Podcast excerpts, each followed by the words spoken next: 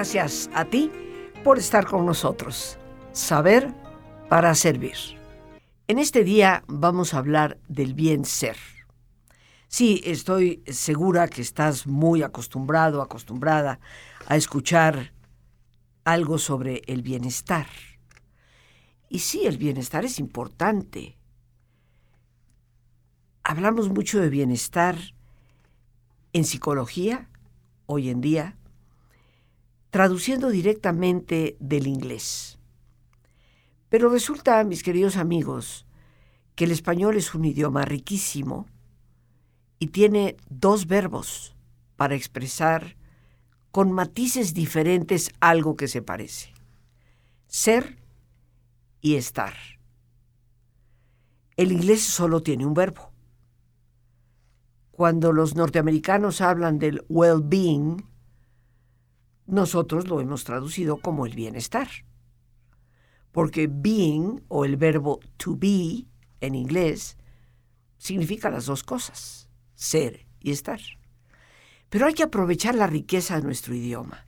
Y creo que para ti y para mí habría un matiz un poco distinto o un mucho distinto entre bienestar y bien ser.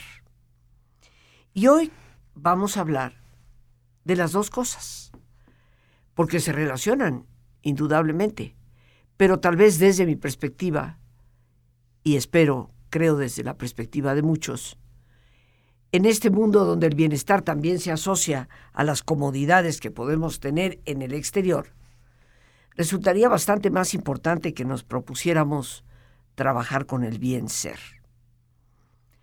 Si empezamos por el bienestar, pues primero que todo recordemos que solo nosotros mismos podemos determinar nuestro bienestar. Solo cada uno de nosotros puede definir si lo tiene o no lo tiene, en qué grado lo tiene. Es algo muy personal, muy íntimo, podríamos decir. Pero para que haya un verdadero bienestar, y ahí es donde vamos a, darnos cuenta de la importancia de conocer, hablar del bien ser, que no es un término muy utilizado. Yo lo utilicé por primera vez hace tal vez tres años o cuatro, y, muchos se quedaron un poco sorprendidos por haberlo utilizado en un curso que di sobre la felicidad, hablando del bien ser, un concepto en ese momento desconocido, y había muchas personas dentro del ámbito psicológico en el auditorio.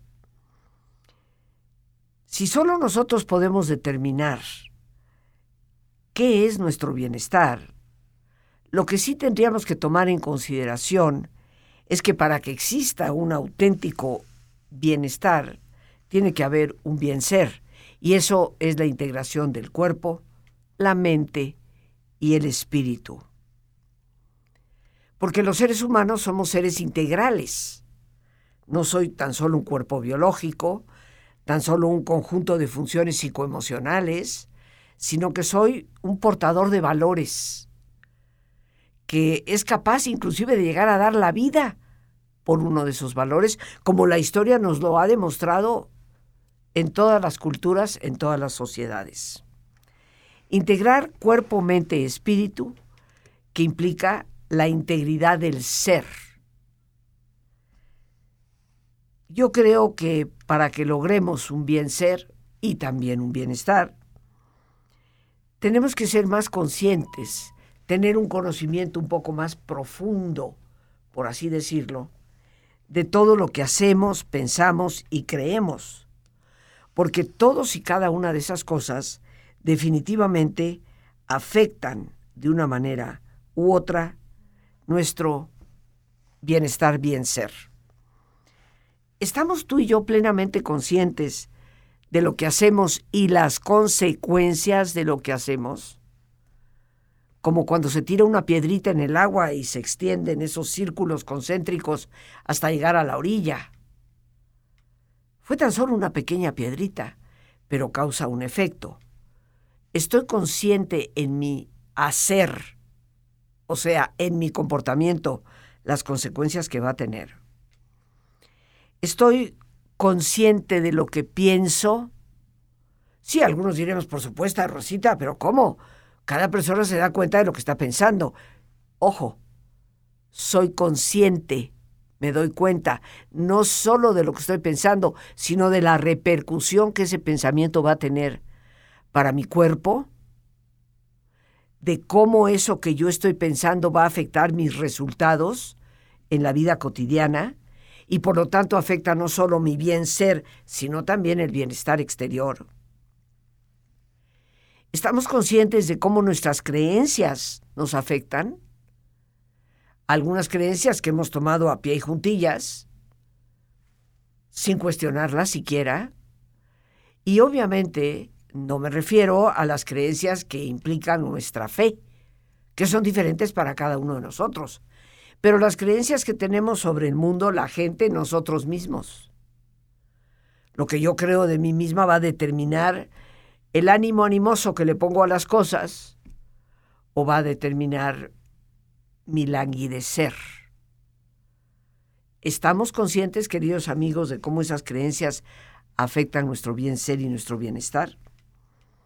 Y en ese camino al bien ser y al bienestar, obviamente, creo que estamos invitados, conminados prácticamente, a tener siempre una búsqueda de superación, a buscar ser cada día mejores, como personas, como madres o padres de familia, como hijos o hijas, como maestros, como políticos.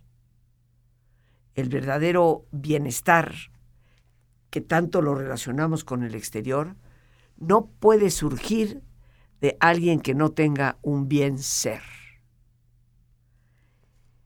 Para practicar nuestro bienestar, fundamentados en el bien ser, tendríamos que tomar en cuenta que hay varias áreas de vida.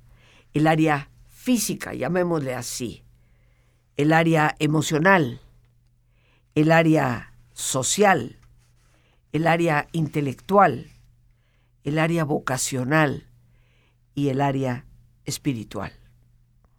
Estas son las diferentes áreas que nos conforman, física, emocional, social, intelectual, vocacional y espiritual. Y debemos de cuidar cada una de ellas para que haya esa verdadera integración. Y empecemos por el área física, que por supuesto puede ser una de las más relacionadas con el bienestar. Y en el área física hoy está más que comprobadísimo y de vuelta la importancia que tiene la nutrición. ¿Qué cosas consumimos tú y yo? Porque indiscutiblemente que lo que tú y yo consumimos va a afectar el equilibrio de nuestro cuerpo. Nutrición es el primer punto para nosotros generar un bienestar, ahí sí, dicho literalmente, de nuestro cuerpo. ¿Qué comemos? ¿En qué cantidad lo comemos? Hoy existe abundantísima información al respecto por todos los medios. Por cualquier red social en la que tú te introduzcas, vas a encontrar información sobre la importancia de la nutrición para la salud de la persona.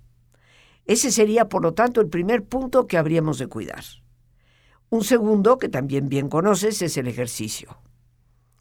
Hay que mover el cuerpo. Fíjate nada más lo terrible que es para una persona no poderse mover. Personas que permanecen en cama mucho tiempo empiezan a tener severos problemas. Las cosas empiezan a complicarse, porque si están en cama es porque hay un problema de salud, obviamente, pero el simple hecho de permanecer en la cama complica esa situación. El ejercicio mantiene activos a nuestros músculos y bien que los necesitamos. Ejercicio. Pero también, queridos amigos, hay otra área importante que es el descanso. Y el descanso va a implicar diversas áreas en sí misma, porque tiene que ver con el descanso de la noche, el dormir, algo tan importante y que día a día se reafirma más desde la ciencia, el impacto que tiene el que podamos dormir bien sobre nuestra salud, nuestro bienestar físico. Y por supuesto, también el descanso o la palabra descanso tiene que ver con esos periodos que nos damos de entretenimiento, esparcimiento tan necesarios, que hoy en esta vida de tantas carreras que tú y yo vivimos, desafortunadamente casi no atendemos, porque entre el ir y el venir casi nunca nos damos tiempo para el esparcimiento. Entre salir de casa, las horas que requerimos de transporte, llegar al trabajo donde permanecemos gran parte del día y las horas que requerimos para regresar a casa, ¿qué tiempo nos dejan para divertirnos con los hijos un rato, para jugar un juego de mesa, para platicar y divertirnos entre familia, en fin, para ir al cine, para ver un, un buen programa de televisión, para leer un buen libro. Estaremos de acuerdo que tú y yo, por lo menos en esta Ciudad de México, aunque sé que muchos de nuestros amigos nos escuchan en diferentes partes del mundo y definitivamente en diferentes partes de la República, ¿qué tiempo tenemos realmente para eso? Sin embargo, en el descanso hay que contemplar esos dos pilares, el dormir y el esparcimiento. Son necesarios para nuestro equilibrio nuestra salud en el área física y por lo tanto nuestro bienestar. El manejo del estrés, algo verdaderamente indispensable. ¿Por qué, queridos amigos? Porque hoy el estrés nos está destruyendo la salud. Y el estrés, quitémonos de la mente este arco iris mágico de que es solo para la gente que se altera de los nervios con facilidad. El estrés hoy sabemos desde la medicina cuánto nos altera fisiológicamente hablando.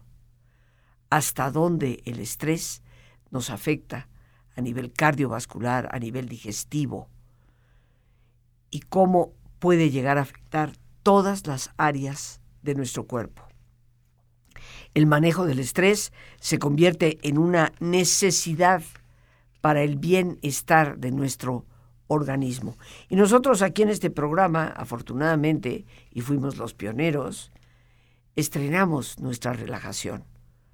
Y yo le doy infinitas gracias a Dios y a ustedes que han tenido la paciencia de escucharme, de poder ser la que oiga las experiencias que muchos han tenido.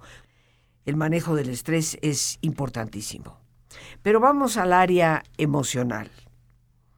Y una de las primeras áreas que tenemos que trabajar es algo de lo que hemos hablado en otras ocasiones, la resiliencia, esa fortaleza que nos prepara, nos capacita para poder resistir los embates, el golpeteo de esas tormentas que a veces parece que van a hundir nuestro barco.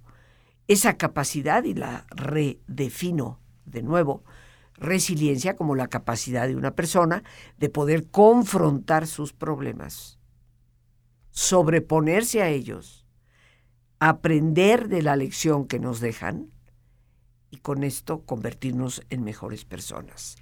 Eso es ser verdaderamente resiliente. No es simplemente el poder sobreponerte al problema y quedarte como tantas personas quedan atrapados en la tristeza o la amargura.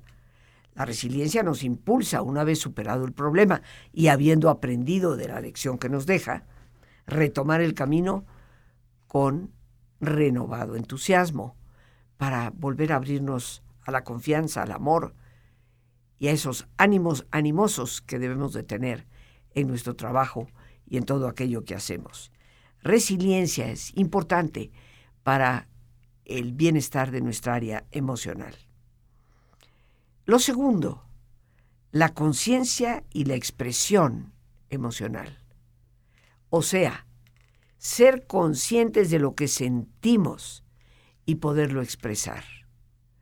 Es indudable, queridos amigos, que muchos de los trastornos psicoemocionales que hoy se padecen proceden muchas veces en personas, o se generan, más bien dicho, en algunas personas, que reprimen sus sentimientos o que de hecho ni siquiera los exploran para poder distinguir entre lo que es una verdadera tristeza o una rabia reprimida que por no poderse expresar nos lleva a la tristeza. Personas que no pueden identificar, no se han dado a la tarea de identificar lo que verdaderamente sienten y no descubren que esa agresión constante que muestran para otros es el resultado de un miedo, una inseguridad atrapada que nunca han podido comentar, expresar, revelar. ¿Somos tú y yo conscientes de lo que verdaderamente estamos sintiendo? Y tenemos la capacidad de expresarlo hablándolo con un buen amigo, con alguien de nuestra confianza. Pero si reprimimos, o peor aún, si pasamos la vida sin ser conscientes verdaderamente de nuestras propias emociones, el bienestar y aquí también el bien ser no podrán llegar a manifestarse. De manera muy importante, la empatía. En el área emocional hemos de desarrollar empatía. Esa capacidad que debemos tener, indudablemente, para poder ponernos, como se suele decir, un poco en la perspectiva del otro. A mí no me gusta hablar de ponerte en los zapatos del otro, porque ciertamente que nadie puede calzar exactamente lo mismo que el otro. Pero la empatía la podríamos definir como nuestra capacidad de poder sentir y pensar desde la perspectiva y experiencia del otro, para ponerme, sí, ciertamente, en su lugar. Esa necesidad de empatía nos urge, no solo para el bienestar de nuestro grupo social, de la comunidad, familia, amigos, sino para nuestra sociedad en general pero nos surge también para nuestro bien ser. Personas de verdad, que tengan la capacidad de ser solidarias con otros, que sean capaces de manifestar bondad, amabilidad. Es poco probable que lo hagamos sin esa empatía tan necesaria en la vida. Y por último, en esta área emocional que debemos trabajar, Tal vez el punto más importante, el manejo del pensamiento. ¿Somos conscientes de la cantidad de pensamientos que a veces transitan por nuestra mente? Y muy importantemente la pregunta es, ¿somos conscientes del impacto que esos pensamientos tienen en nuestro bienestar y en nuestro bien ser? ¿Cuántas cosas a nuestro alrededor son meramente el producto de esas películas basadas en los pensamientos que nosotros tenemos. Hablamos de actitudes, hablamos de creencias, sin embargo, no tomamos buena nota de que tanto actitudes como creencias son el resultado de una determinada forma de pensar. Y nunca nos hemos detenido a cuestionarnos si realmente sabemos pensar. Hace varios años escribí un libro con ese título, Saber Pensar. Porque los seres humanos, queridos amigos, por el simple hecho de ser seres humanos, claro que pensamos, pero saber pensar con mayúsculas, eso tal vez pocos de nosotros o pocas personas nos detenemos a ponderar, a reflexionar. Pero resulta que saber pensar es tal vez la máxima responsabilidad que tenemos y la brújula más importante y la vela más desplegada para que nuestra embarcación pueda llegar, nuestra vida pueda llegar a un buen puerto, a un buen destino. Saber pensar es la tarea más importante de nuestra vida, porque el pensamiento va a generar actitudes, creencias. Es el responsable de poder promovernos hacia las metas y objetivos o boicotearlos, sabotearlos, destruirlos. Es el pensamiento la base fundamental de nuestros hábitos. Es el pensamiento la cuna donde mecemos la creatividad.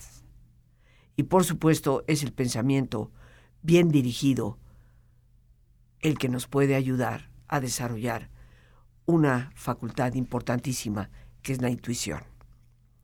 ¿Y por qué es tan importante?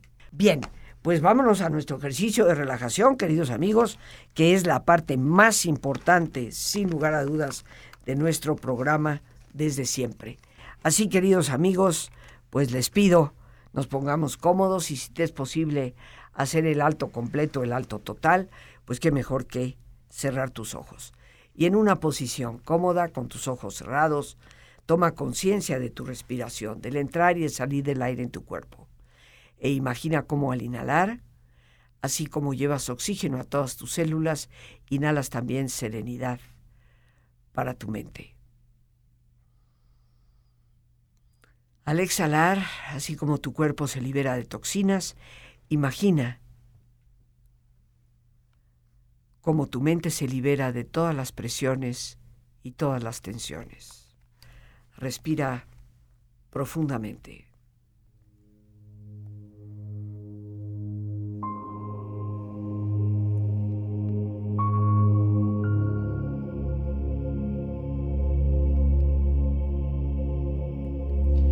Relaja tu cuero cabelludo. Todos los músculos que cubren tu cabeza.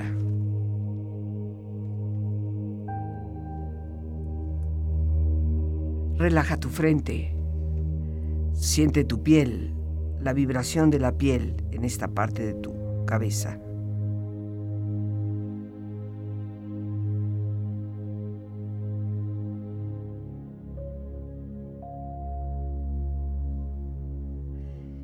Relaja tus párpados y los tejidos que rodean tus ojos.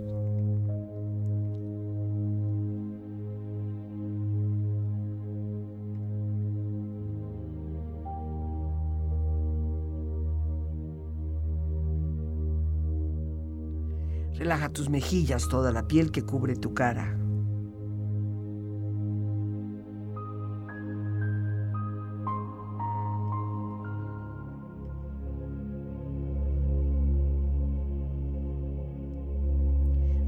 Tu cuello y tu garganta, siente su flexibilidad, equilibrio y balance.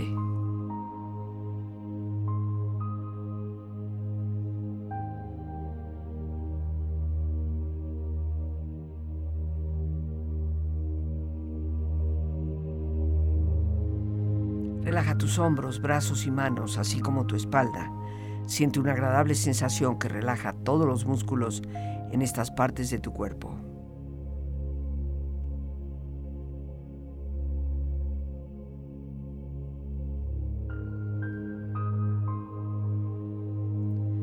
Relaja tu pecho, exterior e interiormente.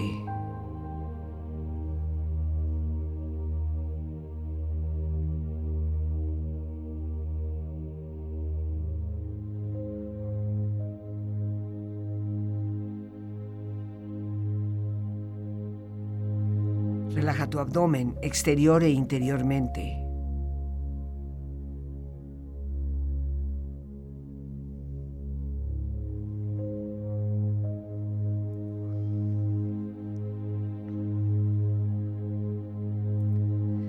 Relaja tus muslos, tus rodillas.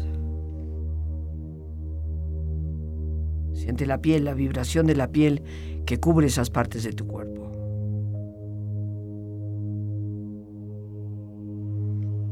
Relaja tus pantorrillas y tus pies. Y con tu cuerpo profundamente relajado,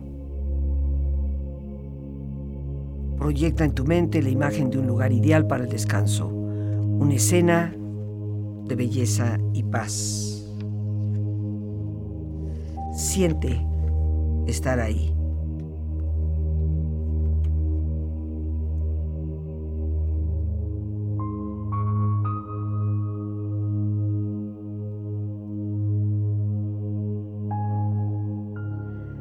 Con tu cuerpo relajado y tu mente serena, reflexiona.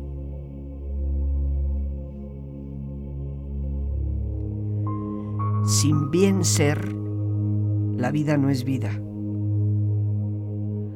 Solo es un estado de languidez, apatía y sufrimiento.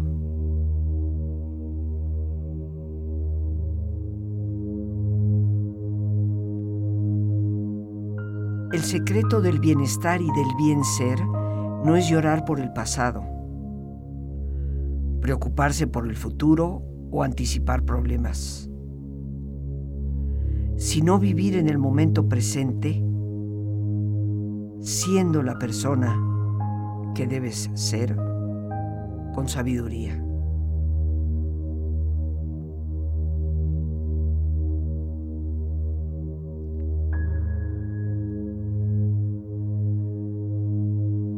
El poder que tienen los políticos tiene un solo deber, asegurar el bienestar social de las personas. Y el poder que tú posees tiene el más grande deber, asegurarte de bien ser una persona.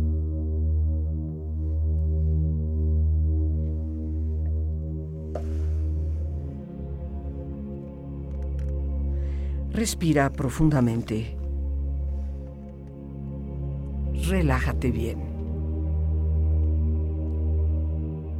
Y con esta experiencia empieza lentamente a estirarte, brazos, manos, piernas y pies, moviendo tu cuello, bostezando si lo deseas, haciendo que tu cuerpo retome su nivel de actividad habitual, hasta muy lentamente abrir tus ojos. Ojos abiertos, bien despierto, muy a gusto, bien descansado y en perfecto estado de salud, sintiéndote mucho mejor que antes. Así es, así será y así seguirá siendo.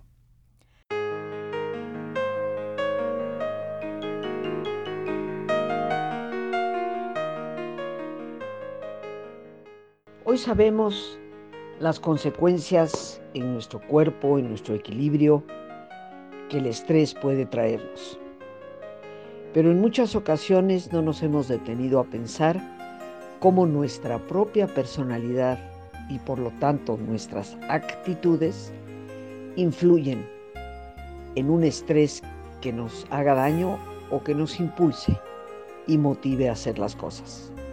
Te invito para que este próximo miércoles 16 de marzo me acompañes en una conferencia enteramente gratuita titulada personalidad y actitudes ante el estrés, de 7 a 9 de la tarde. Para informes puedes llamar al 55 37 32 9104. Una conferencia profunda y a la vez divertida. Te estaré esperando. 55 37 32 9104. Descubre ¿Qué tipo de personalidad tienes en relación al estrés?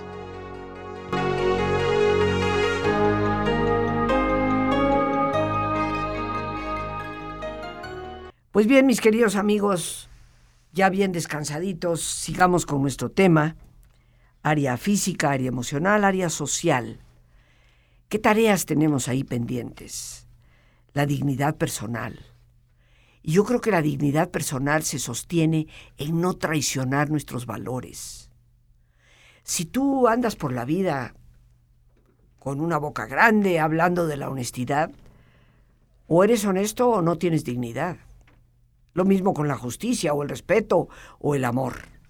Dignidad personal. En el área social debemos de trabajar por eso que los grandes negociadores hablan de ganar, ganar de siempre procurar en todo tu trato con las personas, con los demás, un bienestar mutuo, algo que beneficie al otro tanto como a ti.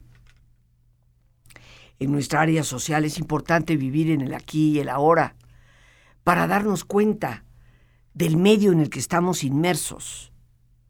Y por supuesto, en esa área social, la tolerancia se convierte en algo indispensable. Sin tolerancia lo único que hay es guerras. Guerras entre familias, guerras entre grupos, guerras entre naciones. Y en el área intelectual, atención. Sin atención realmente no registramos la información. Creatividad, de la cual yo ya te hablaba en términos de dinámica mental método Silva. Un constante aprendizaje, el, el procurar siempre aprender cosas nuevas el estar presente en ello y la acción. Saber para servir. Todo aquello que aprendemos hemos de compartirlo.